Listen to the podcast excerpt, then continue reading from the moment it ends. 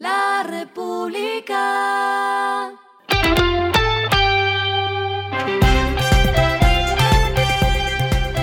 Al final de la jornada, esto es lo que debes saber sobre el comportamiento de los negocios, las finanzas y la economía.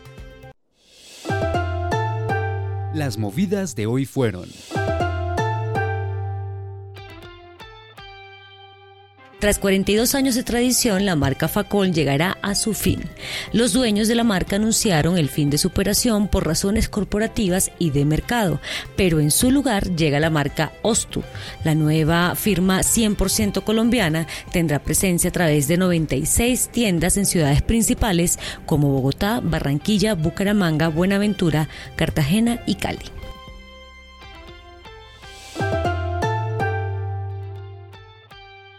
Las aerolíneas miembros del grupo Abra y Aerolíneas Argentinas anunciaron la firma de un memorando de entendimiento para fortalecer la colaboración entre las organizaciones en las áreas comerciales de operaciones y tecnología. Es importante recalcar que tanto Aerolíneas Argentinas como el grupo Abra, que agrupa las empresas aéreas Avianca y la brasileña Gol, mantendrán su independencia, autonomía, marcas, equipo y cultura.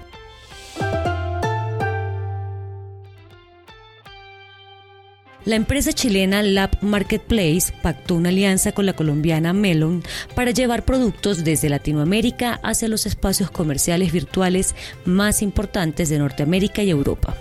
El trabajo se logró a solo meses del aterrizaje de Lab en el mercado colombiano, al que llegó en mayo de este año tras haber levantado capital. Esta alianza, en una primera etapa, permitirá que alrededor de mil empresas de México y Colombia puedan comercializar entre estos dos países. Lo que está pasando con su dinero.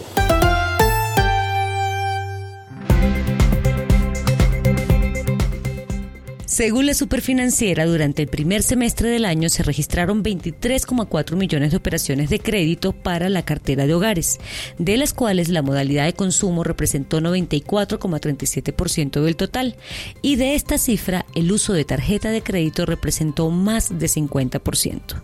Si el análisis se hace por género, la participación de las operaciones de crédito se distribuyeron así, 51,87% lo hicieron los hombres y 48,13% las mujeres. mujeres.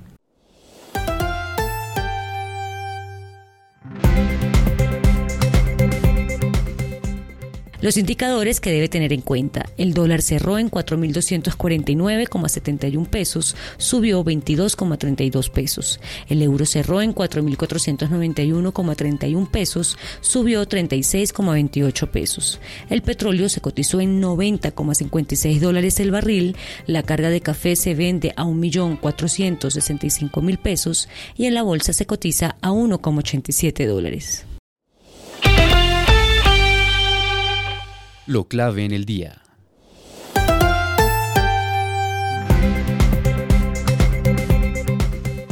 La alcaldía de Bogotá abrió este jueves la licitación para la segunda línea del metro de Bogotá, que será subterránea y conectará las localidades de Suba y Engativá de la capital. El proceso de licitación va hasta el 14 de febrero y desde el día siguiente hasta el 12 de abril se hará la evaluación de las propuestas técnicas y económicas. Ese último día se revelará la oferta ganadora del proyecto. Entre las características, esta obra tiene un convenio de cofinanciación por 34,9 billones de pesos con la banca multilateral. Tendrá una capacidad máxima de hasta 76 mil pasajeros hora sentido y un trazado de 15,5 kilómetros. La segunda línea del metro de Bogotá atravesará las localidades de Chapinero, Barrios Unidos, Engativá y Suba. Ya hay cuatro asociaciones preclasificadas. A esta hora en el mundo. El Departamento de Estado de Estados Unidos emitió hoy jueves una alerta de seguridad mundial para los estadounidenses en el extranjero en medio del conflicto entre Israel y Hamas, citando el aumento de las tensiones en varios lugares del mundo y la posibilidad de ataques extremistas y violencia contra sus ciudadanos. La alerta no se refería a ningún acontecimiento mundial concreto, pero se conoce en el escenario de conflicto en Oriente Medio. Y el respiro económico tiene que ver con este dato.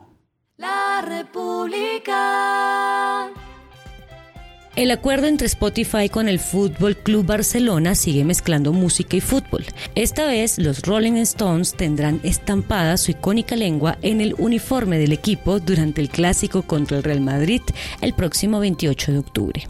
Ya es la tercera vez que los uniformes tienen el logo de un artista en temporada de lanzamiento, pues ya lo hicieron con Drake y Rosalía, gracias a que la plataforma de música firmó un patrocinio para el estadio, el cual recibe el nombre de Spotify Cap Now. La República.